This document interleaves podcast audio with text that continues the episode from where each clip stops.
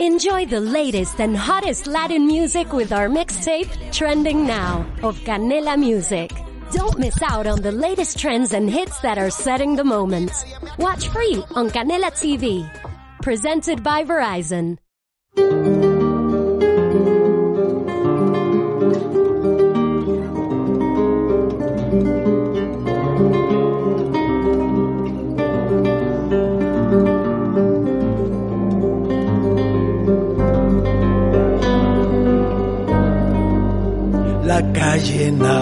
Nace cuando el hombre ciego muy de repente dejó de arrastrarse, lleno de dudas se pasó rugiendo y estaba entre quedarse y no quedarse.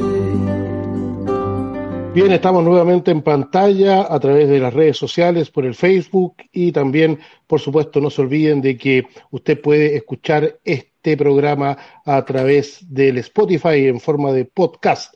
Ah, así es que ya les estamos avisando, ¿no es cierto?, que usted puede eh, ingresar a esta plataforma, ¿no es cierto?, y escuchar este programa en diferido.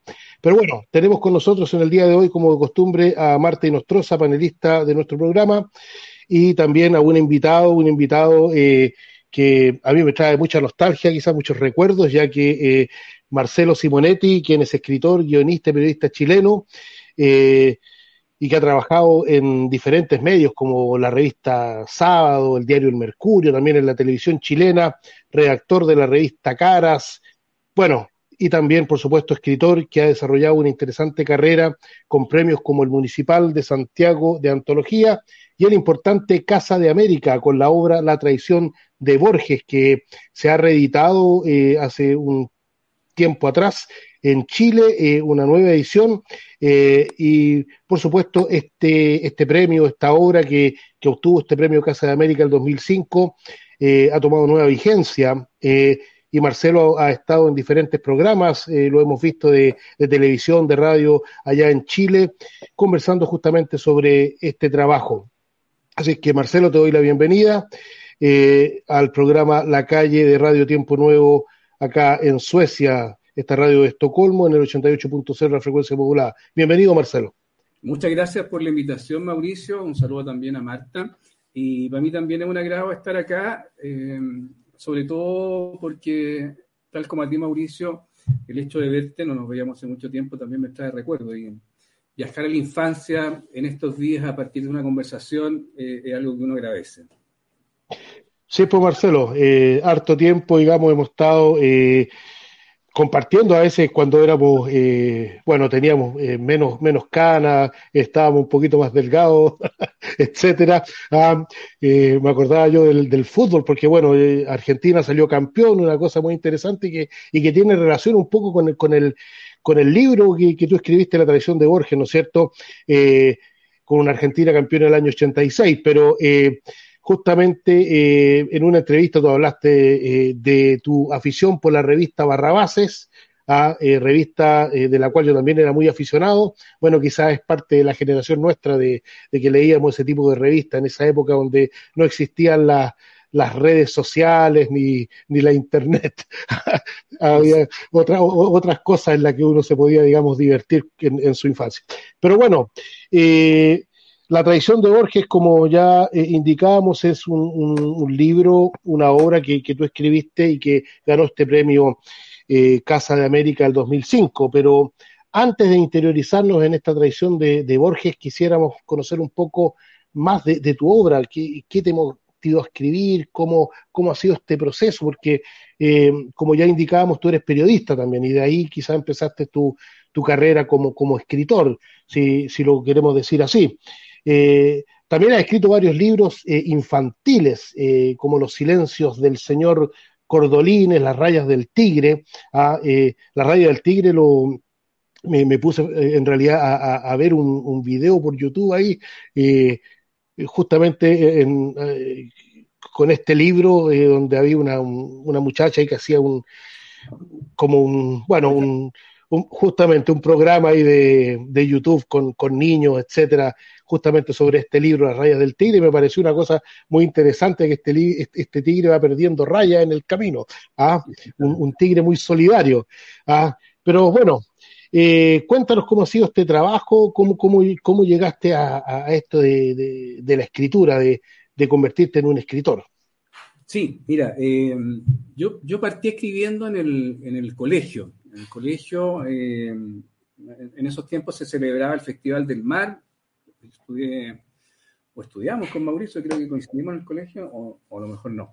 Eh, en, un colegio en Valparaíso, una ciudad, un, un, puerto, el puerto principal en su momento de Chile, y ahí se celebraba el Festival del Mar. Y se hizo un concurso literario y por primera vez, digamos, se me ocurrió escribir una historia, una historia bien, bien ñoña de, bueno, de cabros chicos, yo estaba en octavo básico, de dos peces que se iban de vacaciones.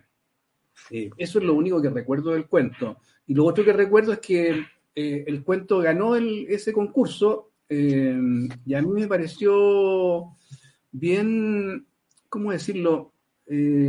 una situación nunca antes vista, el hecho de que yo podía inventar una historia y esa historia eh, era leída por otra gente y, les gustaba, la disfrutaban.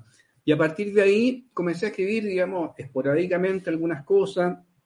Recuerdo que después en el segundo medio hubo un concurso de poesía a nivel regional eh, y había que escribirle una, una poesía a Arturo Prat, un héroe patrio. Eh, y ahí saqué el segundo lugar. Entonces, el bichito de la escritura que va anidado cuando estaba en, el colegio, eh, estudié periodismo luego y ahí la, esa necesidad o esa sed por escribir historias comenzó a crecer. Y ya em, y me metí a un taller literario durante cerca de 3, 4 años y, y ya comencé a escribir de manera más metódica. Y en 1999 mandé un cuento que se llama El Umbral, a un concurso, el concurso de, de, habla hispana más antiguo, el concurso de la Felguera, y ese cuento que yo envié ganó, ¿no? Y ahí ya me di cuenta que, que podía, que me interesaba hacer un camino dentro de la escritura. Eh, a partir de ese mismo premio, un editor de, de Alfaguara, en Chile, me preguntó si tenía más cuentos. Armé mi primer volumen de cuentos que se llama El abanico de Madame eh, y a partir de ahí ya me, me, conecté con la escritura y con la, con la necesidad de estar escribiendo cada tanto. Eh, y, y, si tú me dices qué es lo que, qué es lo que busco o, qué es lo que me motiva a escribir, yo te diría que muchas veces eh, uno es un ser disidente de la realidad, un ser que no está muy conforme con, con las cosas que observa en el día a día y la escritura, de alguna manera, te da la posibilidad como de reescribir la realidad o, de inventar una realidad que, quizás no existe, pero una realidad que eh, yo añoro por un lado, o bien una realidad que me interesa eh, denunciar en alguna medida. Em, Marcelo, eh, tú dices que el escribir como, como, como escritor, perdón, dando la redundancia, es un poco como alejarse de la realidad, como eh, apartarse de ella. Tú eres periodista en el fondo, porque así también fueron tus inicios, y el periodismo es como un espejo de la realidad, o sea, el periodismo no, no, no hay ficción, el periodismo es lo que tú ves, lo que existe, lo que sucede. ¿Cómo, ¿Cómo haces tú para separar esos dos mundos el, uno creativo basado en, la ficción, en tus emociones, en tu sensación, en tu interpretación de la realidad, y con el otro mundo periodístico que es la realidad cruda, la, que no tiene adjetivo, la que no le puede hacer eufemismo. ¿Cómo lo haces? ¿O dejaste el periodismo de lado ya definitivamente porque no te acomodaba? No, no, no, no lo he dejado de lado. Eh, ahora, quizás me, expresé mal, porque yo no, no hablo de, alejarse de la realidad cuando escribo ficción, sino que lo que planteo es una es, poner la narrativa como un espejo de la realidad, como un espejo en el sentido de mostrar cómo puede ser esta, esta realidad de otra manera, eh, enfatizar aquellos aspectos que por ahí a mí me parece que no están bien.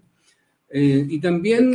Pero ese mismo espejo en función de lo que tú concibes cómo debe ser la interpretación de la realidad.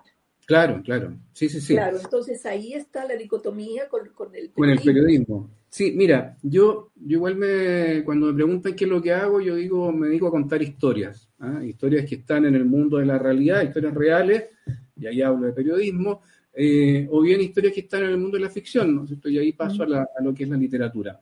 Yo te diría que la, gran diferencia que yo veo desde, eh, desde mi perspectiva es que eh, el periodismo de, de, alguna manera delimita la cancha, ¿no? Te obliga a cumplir ciertas, ciertas reglas porque debe responder a, a, la realidad, a la mirada de otros, cuando tienes que entrevistar a, distintos personajes. En cambio, lo que es la, la narrativa o la ficción, eh, para mí es un, un, espacio en descampado, digamos, donde puedo eh, trabajar con absoluta mayor libertad. sin embargo, Marta, yo en la universidad doy un ramo que se llama narración de no ficción y que precisamente lo que plantea es el cruce entre lo que es el periodismo y la literatura, en el sentido de que yo puedo contar historias reales tomando prestados de la literatura, eh, estrategia narrativa, herramientas literarias, eh, entendiendo que hay historias que, que mm, para entenderlas en su mayor complejidad no bastan solo los datos, ¿no? Yo requiero de otro, de otro tipo de, de estrategias para poder contar temas que son complejos. De hecho, eh, si nos remontamos a la historia de lo que es la narración de no ficción, el año 46, eh, John Hersey, un periodista norteamericano, fue enviado a Hiroshima para, para, ver qué ocurría en la ciudad que los norteamericanos habían bombardeado un año antes. Hasta ese entonces la, la historia de Hiroshima era visto por los norteamericanos como el símbolo del triunfo de la guerra y, y el símbolo también de la paz. Sin embargo, cuando Hersey va a hacer este, este reportaje, eh, y narra a partir de lo que le pasa a seis, sobrevivientes eh, lo, que, lo que se vivió en Hiroshima, eh, ese episodio de la historia de los, de los norteamericanos pasó, pasó, a ser para muchos el símbolo del horror y la barbarie. Entonces, lo que te quiero decir es que cuando uno trabaja una historia con herramientas literarias o herramientas o estrategias narrativas para dar cuenta de un hecho real, aborda la realidad de una manera distinta que no siempre nos puede ofrecer el manejo de datos. O sea, hay, una verdad que, en la literatura eh, es mucho más potente a veces que las verdades que nos ofrece el periodismo. Sí, eh, oye, eh, bueno, yo creo que este tema es muy interesante de, lo que te estaba planteando Marta y claramente esta carrera que tú has tenido como periodista, por ahí, no sé si estoy equivocado, pero creo haber escuchado que te dedicaste al periodismo deportivo también. Sí. Ah, y justamente, y, cómo, esta diferencia, digamos, del periodismo, digamos, deportivo a esta narración que, recién acaba de escribir, porque el periodismo deportivo un poco, bueno, eh, uno puede escuchar a veces al, Sergio Livington, ¿no es cierto?, relatando al, al, Pelado Martín, etcétera, ah, más o menos esa referencia me hago yo ahí. ¿Cuál, qué diferencia hay entre esos periodismos? Claro, mira, eh, a ver, bueno, yo partí siendo periodista deportivo, estuve 12 años eh, trabajando en, ese ámbito, me tocó ir a varias Copas de América, me tocó ir al Mundial de Francia en 1998, y, te diría que, lo que eh, me ofreció el periodismo deportivo eh, en la perspectiva de mi trabajo como escritor fue una libertad estilística. A diferencia de lo que ocurre en otras secciones, en las redacciones de los diarios, la sección de deporte es una, una sección que te permite ciertas licencias incluso literarias. Y desde esa lógica a mí me, me, sirvió mucho, digamos, para, para, ir soltando la mano y poder acercarme a un estilo más, más narrativo. Eh, y, y, lo disfruté mucho en la medida que yo cuando era chico quería ser futbolista. Y desde esa lógica, eh, vivir de cerca lo que eran los partidos, las prácticas de los equipos, eh, fue, fue muy interesante, pero bueno, luego de 12 años, eh, ese mundo eh, como tal, yo diría que dejó de encantarme porque terminaba siendo muy, muy repetitivo, muy reiterativo, ¿no? íbamos a los entrenamientos y prácticamente todas las semanas eran calcadas unas de otras respecto a lo que decían los futbolistas. yo creo que el mundo deportivo está muy ligado a los lugares comunes, a la frase hecha, y en esa lógica eh, haberle dedicado 12 años de mi vida creo que fue más que, más que suficiente. Sigo queriendo el fútbol, eh, ya no lo sigo practicando con tanta frecuencia, pero mm, obviamente estuve viendo eh, los partidos más importantes de la Copa del Mundo que acaba de terminar. Y a propósito de eso, Marcelo, o sea, yo creo que de alguna manera también tu, tu cercanía con el deporte ha tenido también presencia en, eh, en tu obra. De hecho, de hecho, cuando se te otorga el premio Casa de las Américas, el 2015, ¿cierto? En junio del 2015, eh, se dice de ella, acá el, el, jurado en parte de su fallo dice concretamente, dice, la novela trata con humor la importancia de Borges y Maradona, figura argentina probablemente para un país, eh, para un país vecino como Chile. O sea, y aquí me surge, o sea, ¿cómo logras tú colocar en un mismo nivel de importancia dos figuras tan, tan asimétricas, o dos figuras tan distintas como lo, es la de Borges y es la de Maradona? O sea, ¿cuál fue tu camino, tu intención en eso? Y acá te, quiero hacer otra pregunta muy relacionada con ella, a propósito del término del Mundial de Fútbol ayer en Qatar, donde millones y millones y millones en el mundo, yo creo que el mundo un poco se paralizó para ver esta final entre Argentina y, y Francia, y no fue en vano, porque realmente fueron dos horas de emoción permanente donde yo me comía hasta la cutícula de las uñas. Y allí sale otra figura, otra figura que uno piensa Messi, o sea que hoy día es como, como el endiosado al máximo eh, dentro de la cultura popular, o sea, dentro de la forma de expresión popular. Ya un ministro, antes que fuese, eh, cuando se iba la, la delegación argentina, dijo, acá Argentina va a estar porque tiene, como la entregó el deber de, lograr el primer lugar en el, Mundial. Entonces, mi pregunta son dos. O sea, la primera es cómo tú logras, cómo tú logras hacer este encuadre, este encaje este, entre Maradona y, Borges en, tu libro que eh, obtuvo, como decía, el premio narrativa en la Casa de las Américas, la, traición de Borges, y luego qué similitudes causando un poco en el fútbol y tú como, eh, muy, muy, muy cercano al, fútbol, eh, ¿cómo ves tú la similitud de la diferencia entre estas dos figuras, Maradona y Messi? Y Messi, sí. Mira, eh, bueno, este premio en rigor fue el, el, el, 2005 y efectivamente el jurado dijo lo, que, lo que mencionaba Marta. Eh, y, esto parte o tiene que ver con el germen de la novela. Borges se caracterizó por ser un personaje eh, que no solo le gustaba el fútbol, sino que hablaba mal de él. Eh, lo consideraba un deporte en donde 22 idiotas corrían detrás de una pelota, por ejemplo. él siempre se preguntó por qué a los ingleses no, le, no les criticaban el hecho de haber inventado un deporte tan estúpido como el fútbol entre otras frases, digamos, de antología eh, contra, contra este deporte. Y, yo caí en la cuenta en un momento que cuando muere Borges, eh, en junio de 1986, precisamente toda la Argentina eh, estaba pendiente de lo que ocurría en México, con Maradona liderando a la, a la selección albiceleste que iba a terminar consiguiendo el primer título de campeón fuera de casa para, para Argentina. Y eso me llamó mucho la atención, ¿no? Esa, esa contradicción entre em, la, la, gloria y la fiesta que había en, en, México y en Buenos Aires a partir de lo que estaba viviendo la selección de Maradona, y por otro lado la tristeza y el, luto que em, eh, encerraba la, muerte de Borges en Ginebra. Y, me pareció interesante jugar con la idea de que eh, el fútbol, el mundo del fútbol, eh, de alguna manera encarnado en Maradona, se tomaba venganza de estos dichos de Borges antifutbolísticos y prácticamente, y esto lo pongo bien entre comillas, eclipsaba la muerte del escritor eh, a partir de la fiesta que desataba la buena campaña que había tenido la selección argentina en México.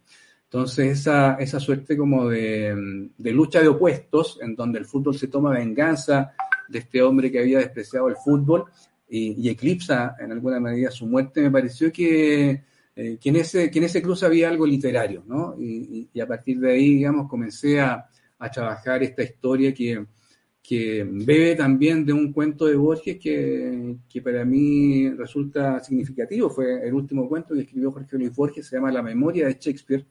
Y en la memoria de Shakespeare lo que hay es un, un comerciante que le vende a un personaje muy parecido a Borges la, la memoria de Shakespeare, o sea, eh, le vende sus ideas, sus sueños, sus obsesiones, eh, y el personaje de ese cuento comienza a pensar como, como Shakespeare y comienza a tener los recuerdos de Shakespeare.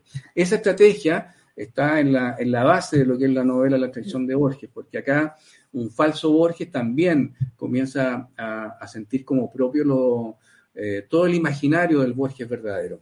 Eh, eso respecto de este, de, este, de este cruce entre lo que es la vida de Borges y, y lo que fue la conquista mm, de la segunda Copa del Mundo para Argentina en México 86, que corre como telón de fondo de la historia.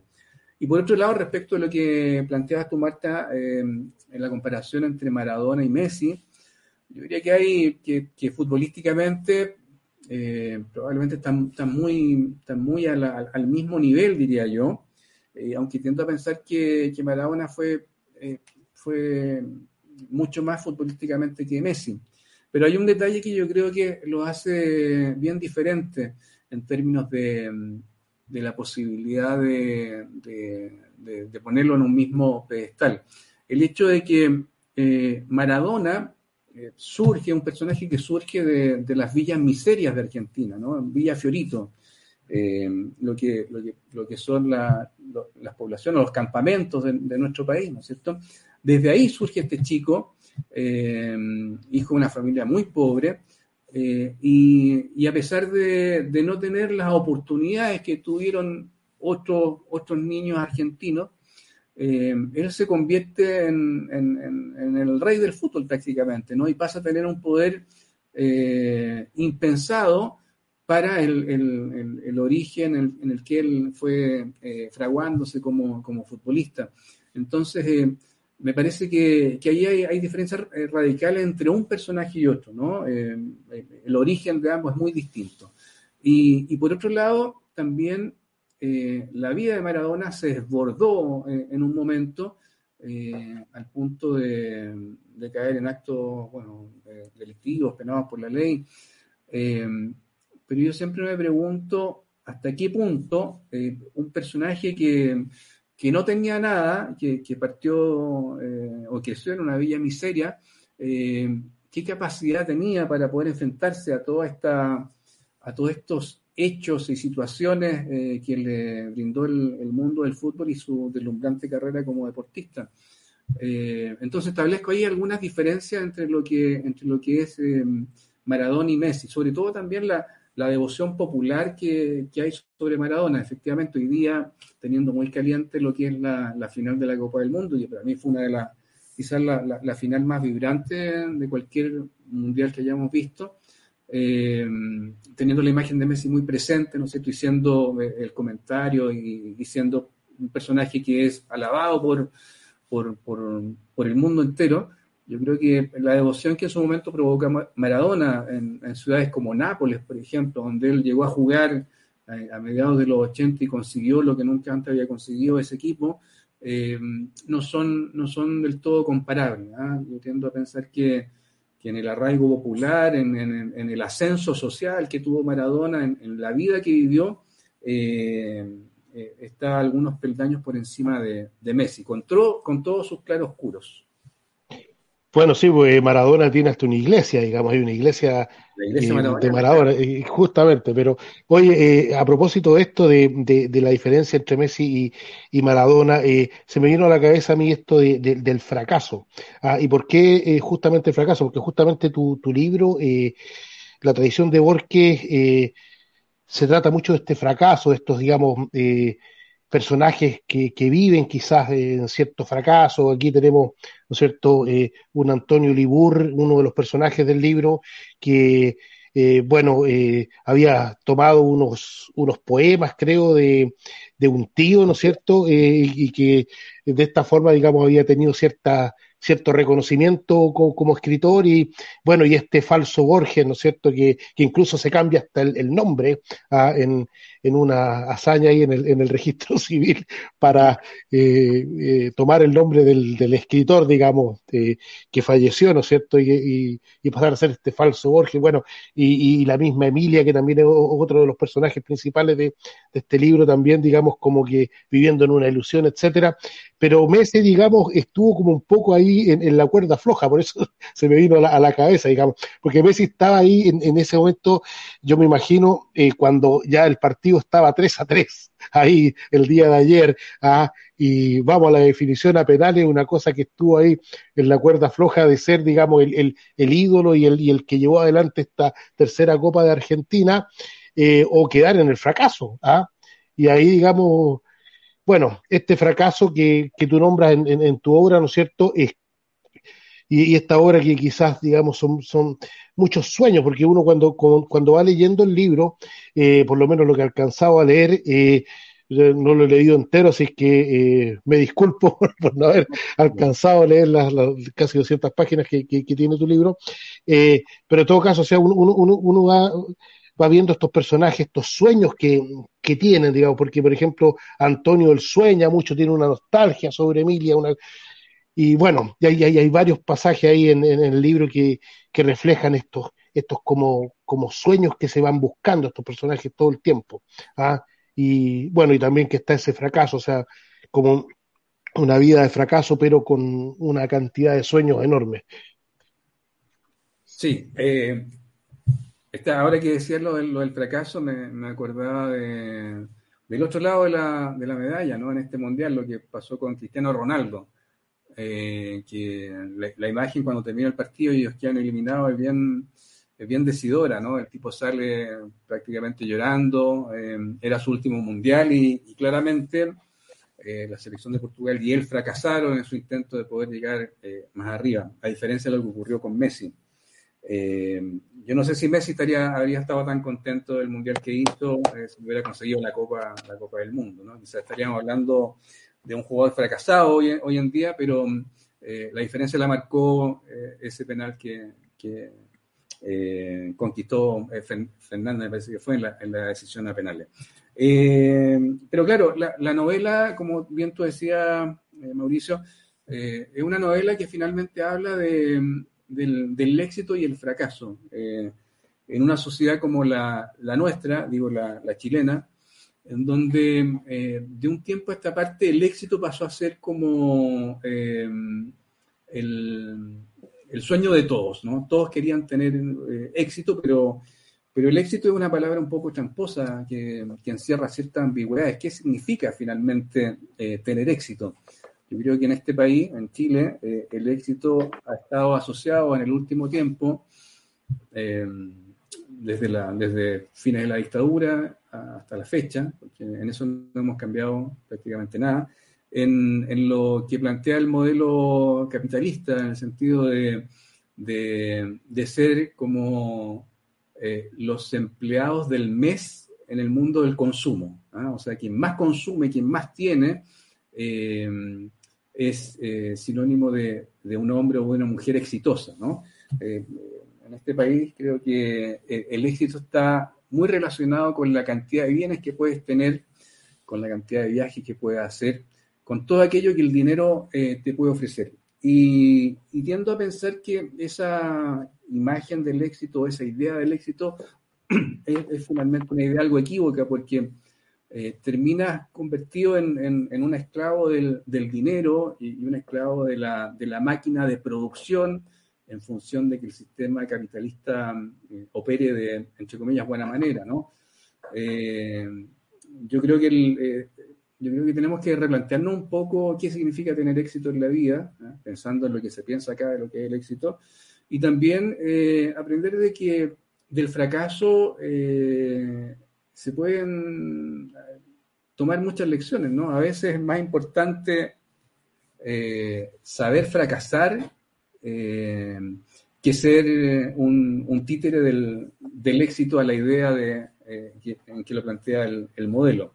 Eh, y, esa, y esa contradicción o ese cruce eh, está impregnado en la novela, ¿no? Efectivamente, los tres personajes que tú mencionas, el falso Borges, Armando Libur y la misma Emilia, son personajes que, están un poco fuera de la norma y que, y que buscan una cierta felicidad eh, en un área que probablemente para los demás no es necesariamente sinónimo de éxito. Y en esa lógica creo que a pesar de que ellos de alguna manera fracasan en sus respectivas empresas, eh, cuando menos dos de ellos encuentran algo que quizás es más valioso que el éxito, ¿no? Y, que es la, posibilidad de, vivir un sueño y apostar por ese sueño aun cuando eh, las circunstancias les son absolutamente adversas. Es muy interesante eso que lo que tú dices, Marcelo, y se lo llevamos a la definición, a lo que se entiende por éxito, referido a lo que el país es, a lo que el, sistema económico ha hecho del país, vemos cómo la cultura ha pasado a ser como el pariente pobre de la sociedad. O sea, recordemos que durante la dictadura los, los libros, todos los libros que se quemaron como si la cultura fuese el, enemigo principal. La, desaparición de Quimantú, por ejemplo, un proyecto cultural que puso el libro, que puso el conocimiento al alcance de todo. Hoy día, como tú bien dices, la gente no está, no está destinada a leer más para ser mejor y mostrarse más culto. O sea, la gran mayoría está ligada o queriendo acumular más cosas, más pertenencia, como para demostrar el éxito ante los ojos de los demás. En este escenario, ¿cuánto es el desafío para un escritor lograr abrirse espacio, lograr llegar a la, a la librería y lo que es peor, que se le compre, porque los libros en Chile realmente son prohibitivos para muchos. Sí, mira, eh, bueno, durante mucho tiempo se habló del milagro chileno y, Chile fue una base dentro de, América Latina en función de, la, de las cifras macroeconómicas, pero pero si tú eh, hurgabas más, perdón, más allá de esas cifras macroeconómicas y te ponías a ver qué pasaba con, con otras áreas de la, de, la, sociedad, te dabas cuenta de que la, la pobreza cambiaba en, en, términos culturales, en términos sociales. Eh, la, dictadura barrió con el tejido social, ¿no? Eh, y, puso, y puso como objetivo prioritario el triunfo personal por encima del otro. Y en esa, y en esa perspectiva nos fuimos perdiendo de, de, encontrarnos con los demás. O sea, solamente me, interesa eh, mi situación económica, lo sumo la de mi familia y el resto me da lo mismo. ¿no? Y, en ese sentido eh, hay un círculo, en vez de virtuoso, un círculo maldito, porque eh, efectivamente, tal como tú dices, Marta, el abagón cultural que se vivió en, los 70, en la segunda mitad de los 70, y que yo diría siguió arrastrándose eh, por, las décadas que siguieron, eh, ha contribuido a acrecentar esa situación. Eh, yo siempre digo que la, lectura, el ejercicio de la lectura, es una forma de, mirar el mundo con los ojos de otro. Es una, una forma también de entender que la mirada que yo tengo respecto de las cosas no es la única. Y, en un país donde no hay lectura, eh, bueno, nos vamos quedando con la idea de que mm, la mirada que yo tengo del mundo es la única mirada posible, ¿no? Eh, y sobre todo eso pesa cuando eh, es la élite también la que cae dentro de esta lógica. si tú escuchas a, políticos, a dirigentes, empresarios, cuando hablan del país, hablan de un país que ellos, que es lo que alcanzan a ver a una alrededor de, de, 100, de, 100, metros a la redonda, ¿no? Eh, y piensan que todo el país es así, pero nunca se han ido a dar una vuelta a una población o, a, lugares, a las zonas rurales donde eh, la realidad del país es muy distinta. Eh, dicho eso, con, el, con el tiempo se han ido cerrando muchos espacios culturales. Efectivamente, la, la cultura es un, es un, es un área que, que, a ciertos dirigentes no, le, no les interesa mayormente porque no, no ven en ello una, entre comillas, una inversión. Eh, y, es un error bien garrafal porque mucha, eh, muchos de los problemas que hoy tenemos se, derivan precisamente de la poca, entre comillas, inversión que hay en el, en el mundo cultural y, y social. Eh, no sé, la misma delincuencia, yo creo que tiene que ver un poco con con este tema de, haber perdido o, haber dejado en manos de, otros la educación de nuestra infancia. Hoy día, digamos, eh, la, industria del narco eh, ha permeado a distintos lugares de nuestra sociedad y muchas veces niños, niñas que debieran estar jugando o leyendo libros, están siendo tentados por lo que le ofrece el narcotráfico. Y eso es terrible porque obliga a pensar que el trabajo que hay que hacer para poder eh, invertir la realidad eh, en la que hemos ido creciendo es un trabajo súper, súper grande y, que, que no es un trabajo inmediatista, sino que es un trabajo a largo plazo. En esa lógica, como te decía, los espacios culturales se han ido cerrando. Eh, el mercado chileno tampoco es un mercado tan amplio en términos de lectores, por lo tanto, si un escritor quiere vivir de sus libros, es preciso, digamos, pensar en, salir de las fronteras y, poder em, eh, ser publicado en otros mercados. O sea, no, no, no, es, fácil, no es fácil. Em, yo, por suerte, eh, estoy bien instalado en alguna medida, vivo de lo que, no solo de lo que escribo libros, sino que hago talleres de escritura, eh, a veces hago libros institucionales, y de esa forma creo que, que logro vivir medianamente bien pero la realidad de muchos escritores y de los artistas en general, y pienso en la gente de teatro sobre todo, que con esto de la pandemia eh, se le complicó mucho el trabajo, eh, la vida de los artistas en general es una vida compleja, por ser sutil, digamos, dentro de nuestra sociedad. Bien, bueno, vamos a ir a una pausa musical, Marta, tenemos que hacer una pausa musical. y luego de esa pausa musical vamos a retornar, ¿no es cierto?, con con esta entrevista a Marcelo Simonetti, escritor, periodista, guionista, eh, quien obtuvo el premio Casa de América 2005. Así que vamos a la música y retornamos acá en el 88.0 de la frecuencia modulada para Estocolmo Radio, tiempo nuevo acá en Suecia. Vamos con la música, Ricardo.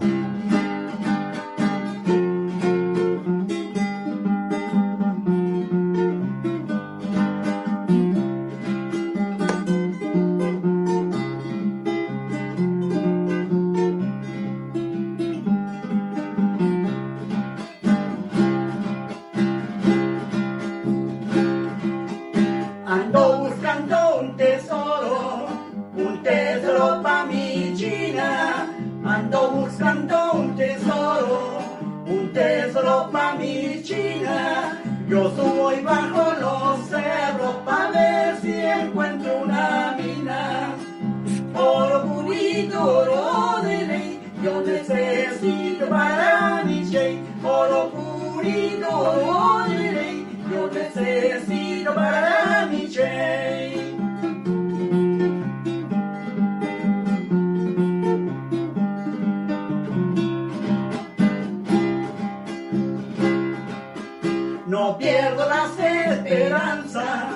encontrarme una minita, no pierdo las esperanza.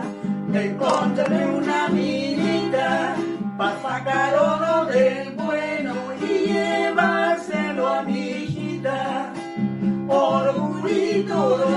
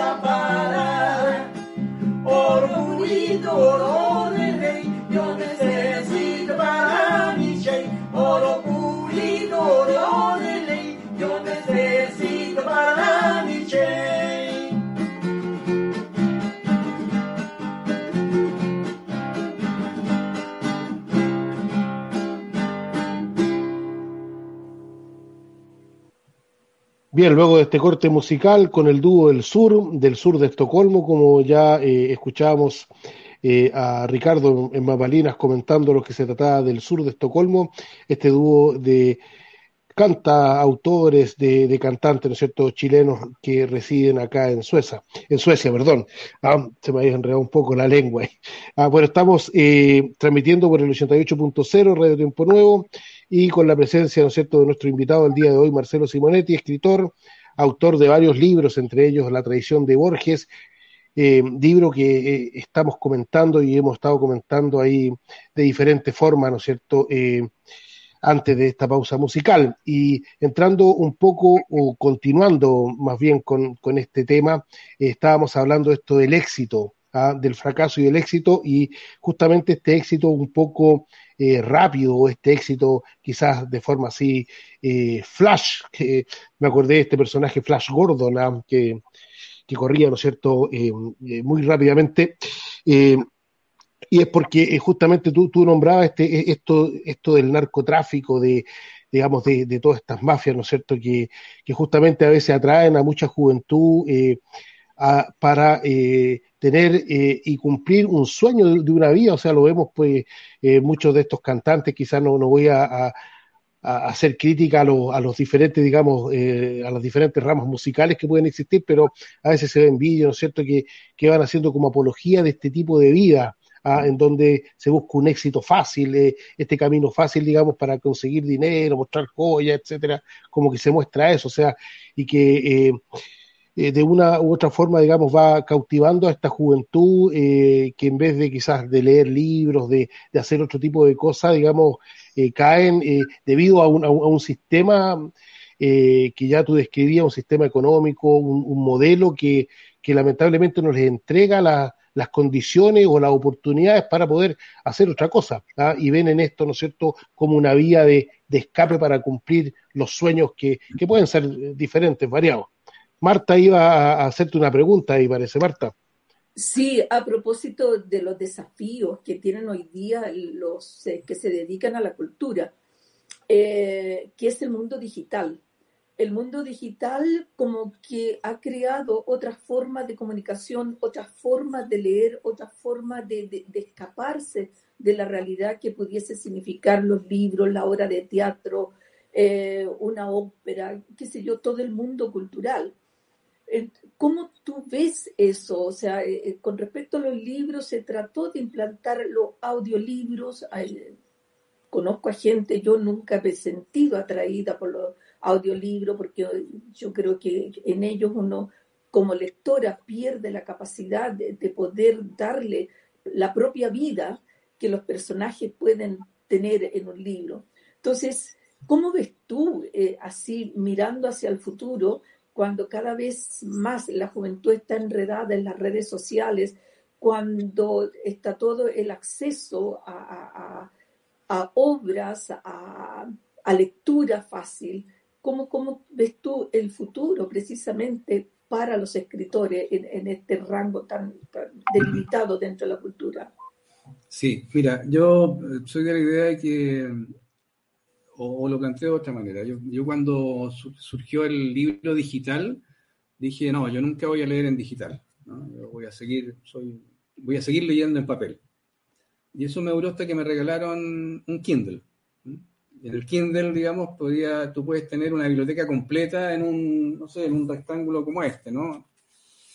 Eh, y eso lo encuentro maravilloso. O sea, lo, digital ha generado un cambio respecto del acceso a la cultura que es casi tan importante como la invención de la imprenta, diría yo. ¿ah? Porque hoy día cualquiera eh, que tiene un celular, digamos, eh, puede, digamos, descargar una obra y leer una, una obra, ¿no? O sea, tú lo ves más como una apertura de posibilidades más que una limitante de las posibilidades.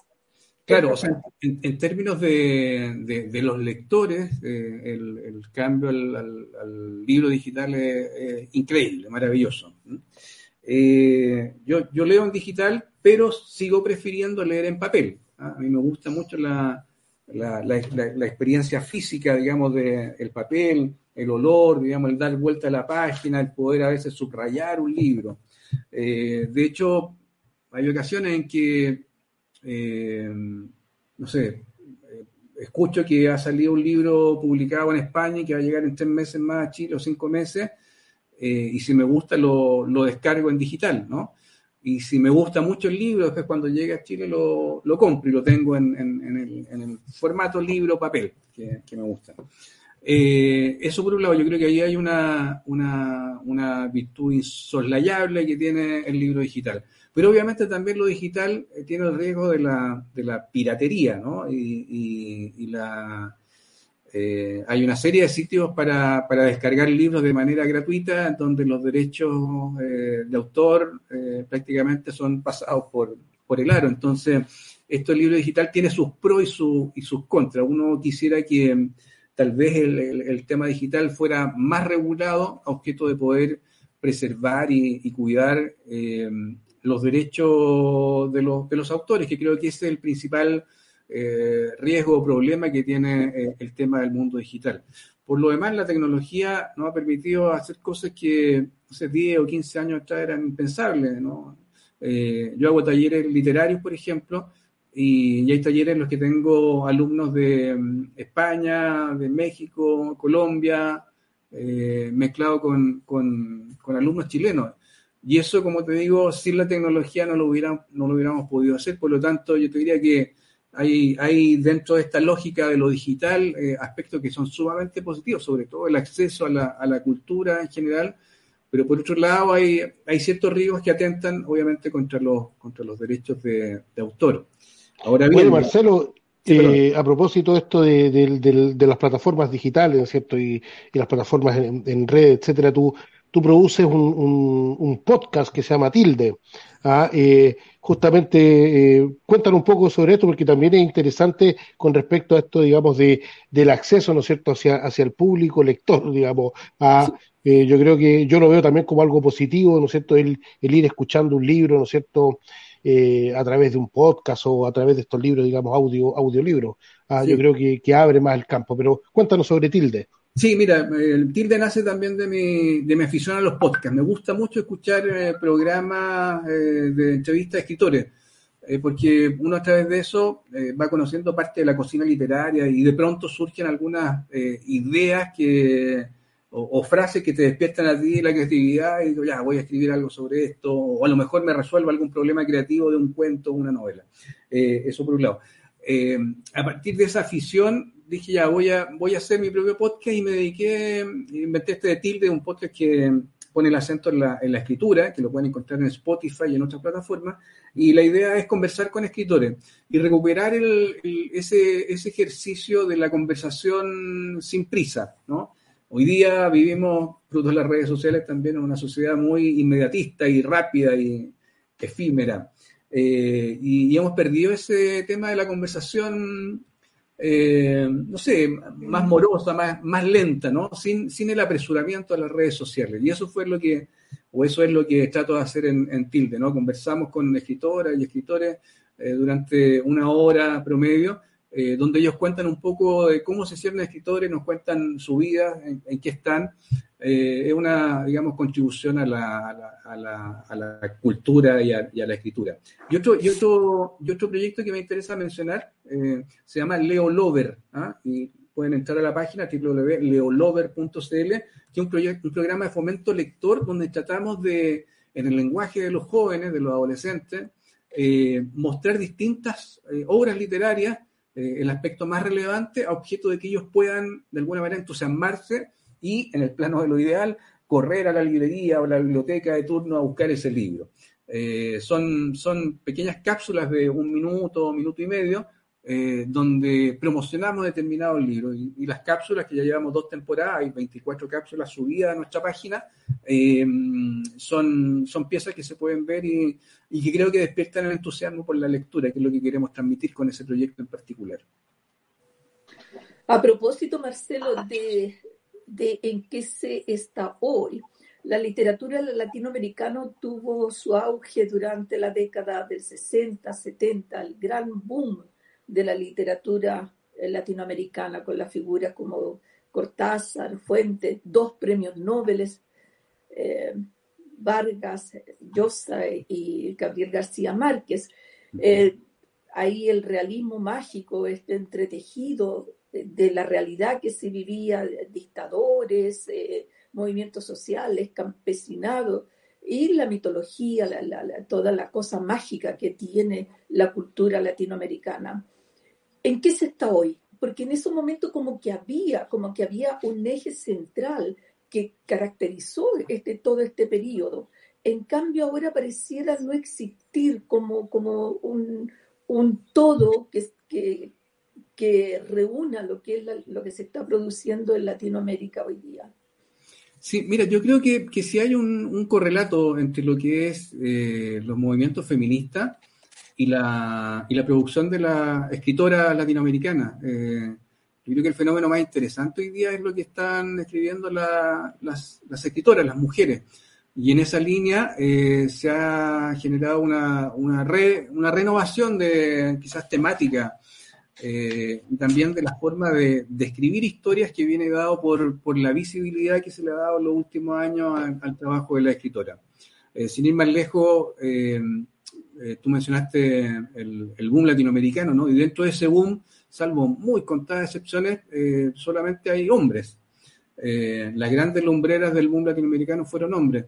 Y hoy día esa realidad se ha revertido. Hoy día tenemos en distintos lugares de Latinoamérica a escritoras que están haciendo contribuciones a, la literatura eh, eh, mayúscula. No sé, pienso en Samantha Schweblin, una escritora argentina que está dedicada a los cuentos fundamentalmente. Pienso en Mariana Enríquez, que acaba de ganar el premio Anagrama, o sea, el año pasado con nuestra parte de noche. Eh, nos encontramos con escritoras como Guadalupe Netello, una escritora mexicana, cuentista y, novelista. Eh, dentro de Chile también hay escritoras que están bajo los 40 años que mm, han ofrecido piezas bien deslumbrantes desde el punto de vista literario.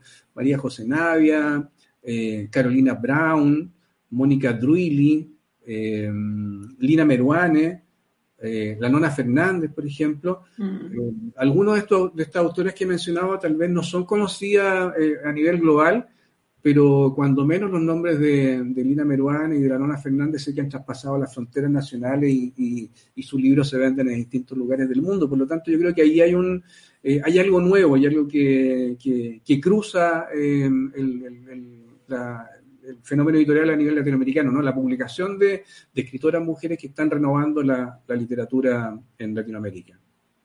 Sí, ¿Hay creo alguna que hay diferencia entre el mundo, perdón, hay una diferencia entre el mundo creativo femenino y el mundo creativo masculino en cuanto a la forma de encarar la, escritura, la creación de los personajes, eh, la tematología? Claro. Mira, yo creo que eh, tanto los escritores como las escritoras podemos abordar eh, los temas que sean eh, desde las narrativas personales. sin embargo, y a, mí tampoco me gusta establecer diferencia entre lo que es literatura de mujeres o, de hombres. Creo que eso no es muy bueno. Sin embargo, siento que, en, esta, en, este movimiento de nuevas narradoras hay una cierta recuperación de, del, intimismo por un lado, y por otro lado, eh, hay, un, hay una variedad temática en el sentido de que eh, quizás por lo que había sido el peso de la historia y la tradición, eh, las escritoras lo que están poniendo son las realidades de las mujeres sobre su historia. Si uno analiza lo que era la literatura latinoamericana o la literatura chilena en específico antes los, antes de los 90, eh, había muy, poco, muy pocas protagonistas mujeres. Era raro que un hombre escribiera eh, desde el punto de vista de una mujer. Y hoy día esa realidad y esos temas que son más eh, atingentes a, lo que viven las mujeres están siendo puestos en, las novelas y en los libros de cuentos. ¿no? Yo creo que ahí hay una diferencia radical. Los hombres acostumbrábamos a, a escribir desde nuestra lógica, eh, las mujeres hace 20 o 30 años también, digamos, abordaban la lógica de los hombres y hoy día el foco está más en lo que le pasa a las mujeres. Y eso creo que eh, tiene que ver también con, los, con los movimientos feministas de, las últimas décadas. Sí, bueno, yo creo que han habido bastantes escritoras a nivel, digamos, eh, latinoamericano, chileno también, durante la historia de, la literatura, ¿no es cierto? Que quizás, bueno, tenemos a Gabriela Mistral, ¿no es cierto? A la María Luisa Bombal, etcétera. Bueno, hay diferentes escritoras, ¿no es cierto?, que, que han estado y que, que, han tenido un periódico y, bueno, y han mostrado quizás eh, desde esta perspectiva que tú dices, ¿no es cierto?, la perspectiva femenina, pero quizás en, en, en un mundo donde eh, había un machismo, digamos, eh, exacerbado, ¿no es cierto? En, aquella época no se les daba la, connotación que tenían estas esta escritoras. O sea, ahora quizás la cosa ha cambiado y eso es lo que, lo que tú acabas de, contar. Pero ya, eh, bueno, el tiempo como que se nos, se nos acorta un poco. yo quisiera saber un poco sobre tus futuras obras, que estos trabajos que estás haciendo. Por ahí escuchaba que estás escribiendo una biografía, ¿no es cierto?, sobre Pedro Lemebel, ah, que me parece muy interesante pero cuéntanos eh, un poco de, tus proyectos futuros, Marcelo. Sí, mira, eh, bueno, hay un par de proyectos eh, de libros infantiles, que una parte importante de mi, de mi trabajo autoral, que van a salir el próximo año, uno en, una editorial española muy importante que es Calandraca, pero diría el, el, proyecto más importante en el que estoy involucrado ahora es precisamente una biografía sobre Pedro Lemebel, el, este cronista Em, que apareció a mediados de los 80, principios de los 90 y que falleció em, en enero de, 2015. Eh, es una biografía para la editorial Planeta, por lo tanto va a estar eh, distribuida en distintos lugares del mundo. Y, la idea es eh, poder mostrar a este personaje más allá de la caricatura que en algún momento se instaló sobre él, ¿no? Eh, a medida que hemos ido revisando sus crónicas, que hemos ido entrevistando a, gente que lo conoció desde muy cerca, hemos hecho más de 60 entrevistas, hemos descubierto a un personaje que, eh, que era muy, muy lúcido, ¿ah? un personaje que no solo eh, se jugó la, la, vida, entre comillas, por defender a las minorías de este país en momentos en que era difícil defenderla, estoy hablando de la década de los, de los 80 y, parte de los 90, y que leyó al país en ese tiempo como muy poca gente eh, pudo haberlo leído. O sea, de hecho, todo lo que fue el estallido social recoge buena parte de las ideas que ya a fines de los 90 Pedro Lemebel planteaba en medios o, o en sus crónicas. Eh, es, una, es una biografía que estoy trabajando con Giovanna Scarmeta, quien fue agente literaria de, Pedro Lemebel en una parte de su carrera y que además eh, fue eh, muy, muy amiga, muy cercana a Pedro. ha sido lindo reconstruir la historia porque, de, Pedro porque es un personaje fuera de lo común. yo siempre digo que cuando hacemos la comparación, y a propósito del libro, ¿no? que, de, la atracción de Borges, que habla de la realidad argentina, cuando hacemos la comparación entre lo que es Chile y Argentina, una de las cosas que más salta a la vista es cómo ellos, los argentinos, celebran la diferencia, la, la, empujan, la alientan. Sin embargo, en nuestro país la diferencia parece ser un, un, pecado, tendemos a, invisibilizar la diferencia. No nos gusta, no nos gustan las mezclas, eh, por lo mismo, Chile y Santiago en particular es una, ciudad tan segregada, ¿no? tan, tan clasificada. Eh, y creo que Pedro es un ejemplo de, un Chile distinto. cuando uno lee su crónica y escucha su entrevista, se da cuenta de que en su voz hay un Chile que se dibuja de una manera muy diferente al país que hemos construido. Y que al menos desde mi perspectiva eh, me gustaría vivir en un país que se acercara más al ideario de Pedro que a la sociedad en la que estamos viviendo. Bien, Marcelo, bueno, eh, ya eh, el tiempo se nos, se nos acaba y yo creo que, bueno, para nosotros ha sido un, placer, un gusto tenerte en, en, nuestro programa. Eh, y, claramente eh, este tema y esta conversación, ¿no es cierto?, se podría alargar, digamos, yo diría varias horas porque hay, mucho, hay muchos temas. ¿ah? Eh, a mí me parece muy interesante esto que dices tú de Pedro Lemebel, de, de su historia, ¿no es cierto? por ahí escuchaba que había tenido su, su, conexión incluso hasta con el Frente Patriótico Manuel Rodríguez, Pedro Lemebel. estuvo aniversario del Frente Patriótico Manuel Rodríguez, 39 años, hace creo, unos días atrás.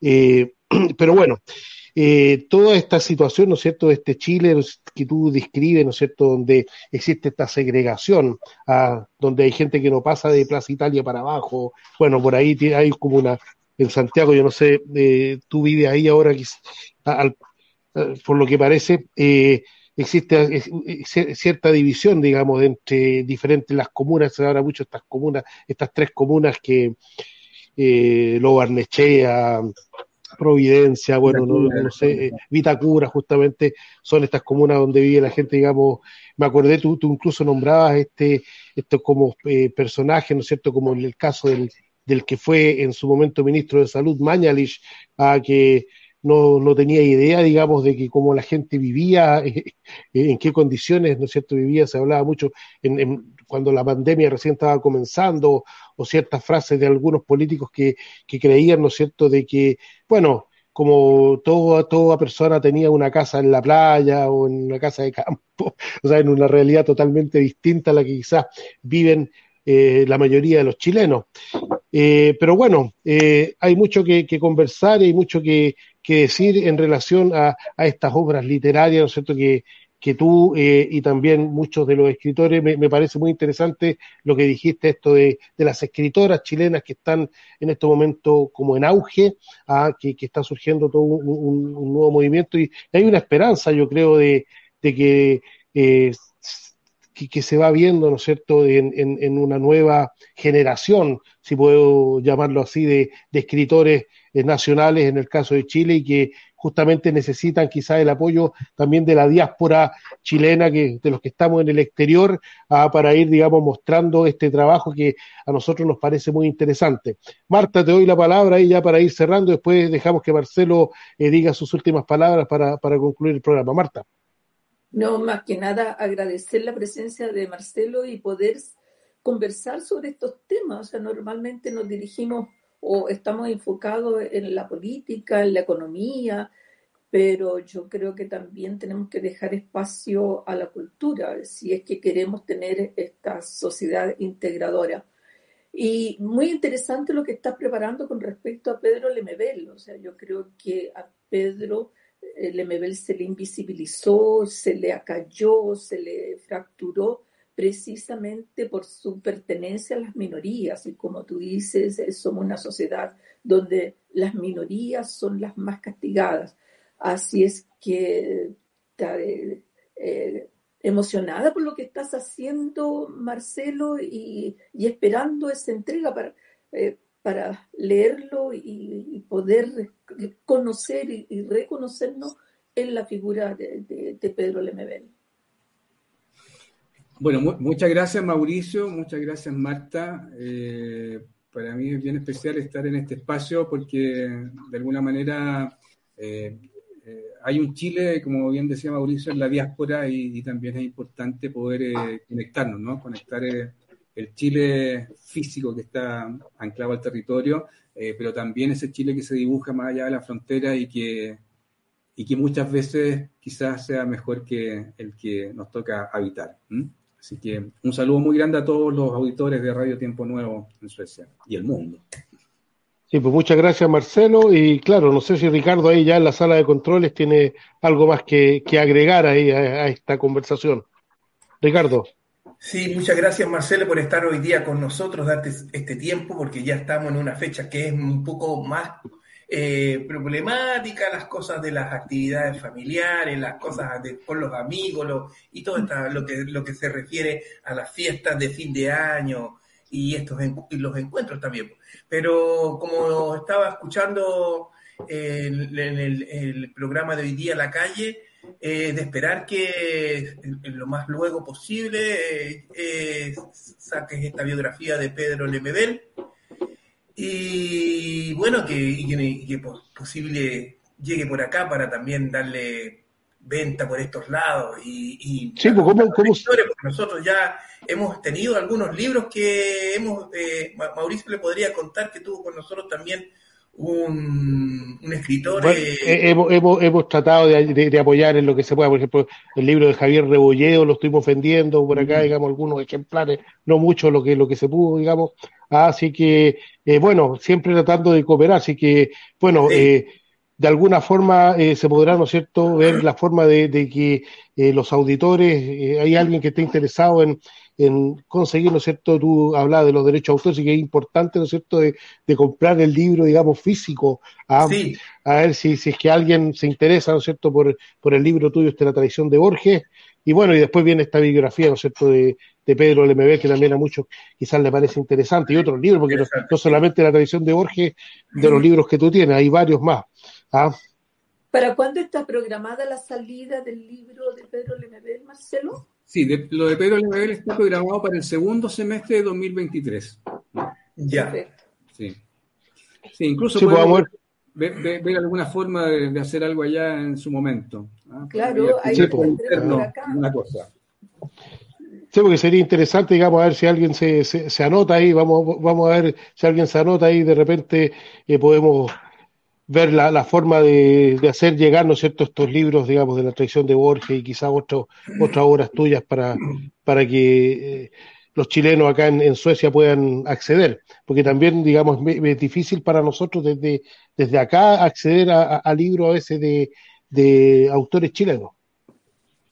Pero también se puede programar una visita, organizar una visita Eso, personalmente a, no solamente a presentar sus libros, a dar conferencias, a encontrarse con, esta colonia chilena que estaría, pero deseosa de conocer no solamente tu obra, sino conocer tu pensamiento también. Ya, pues trabajaremos en eso entonces. sí, pues, a ver, hay que hacer una vaca para pagar el pasaje. Bueno, muchas gracias Marcelo y eres bienvenido ahí cuando, cuando quieras en el programa, que es muy interesante hablar de libros, sobre todo ahora, eh, que hay que ir hay que ir tratando de hacer esa cultura de leer más porque eh, eh, lo que está pasando a nivel mundial, y nosotros lo estamos viendo, es la tecnología que, se, que está absorbiendo mucho. A nosotros lo vemos siempre a diario con Mauricio, sobre todo estos, estos muchachos jóvenes, 18, 19 años, que escriben de tal forma como un niño de 5, 6 años. No tienen eh, eh, eh, la manualidad de hacer, cuando nosotros hacíamos caligrafía y eso, esta gente escribe como jeroglífico y el Mauricio sabe a lo que me refiero. Y yo ya está pelando a la gente joven, ya Ricardo. Pero no, sí es verdad, pero no es, no son todos, pero te digo, es una gran mayoría que entra a este mundo de que escriben más rápido con el dedo que con lo que escribíamos en el lápiz pasta nosotros, con el lápiz ¿ah? Sí, es que ya no, hacen cursos de, caligrafía. Yo no sé si en Chile habrán cursos de caligrafía. No, eh, no la caligrafía no sé. Ya, no, creo que existe no, me imagino que no ni el silabario lea, compadre. Ya creo que ni eso existe. El cuaderno de caligrafía tenía dos, dos, eh, dos líneas distintas, dos espacios diferentes. Claro. Ya no existe eso. Bueno. Ya, pues lo vamos a dejar hasta acá. Un placer de habernos tenido en el programa del día de hoy. Marcelo, nuevamente eh, te agradecemos tu presencia y los esperamos para la próxima semana. Eh, donde el programa La Calle va a tener una edición, eh, llamémosla especial, donde vamos a pasar revista, ¿no es cierto?, a todo lo que ha acontecido durante este 2022 ah, y aprovechar, ¿no es cierto?, ya ah, saco este monito de nieve que, eh, voy a decir, lo, tejió mi mamá, ah, así que eh, tiene un, un, digamos, un valor muy importante para mí, ya que lo hizo mi mamá, lo tejió ella, así es que eh, para desearle una feliz Navidad, ¿no es cierto?, a todos nuestros auditores, porque como decía Marta, lo podemos estar hablando solamente de política, aunque no, pues. se nos llega, digamos, a... Claro. Claro. Gracias y que tengas un buen, eh, unas buenas fiestas de fin de año y que estés ahí con los que te rodean, con tus amigos, familiares, lo que sea. Pero siempre es importante pasarlo con alguien en grupo ahí en estas fiestas de fin de año que son importantes para todos nosotros. Aunque estamos muy lejos, pensamos en el país, pero también lo pasamos con nuestros seres queridos y nuestros amigos acá en estas tierras suecas heladas que ahora hay uno, un grado de temperatura, estamos con un calorcito buenísimo, porque tuvimos... Pues, bueno, por lo menos hay nieve. Por lo menos hay nieve para la Navidad. Hay nieve para la Navidad, que, que, es como medio, medio importante. Así es la cosa. Bueno, bueno nos estamos viendo. Gracias y... Que esté muy bien. ¿eh? Sí, pues chao, chao. Chao.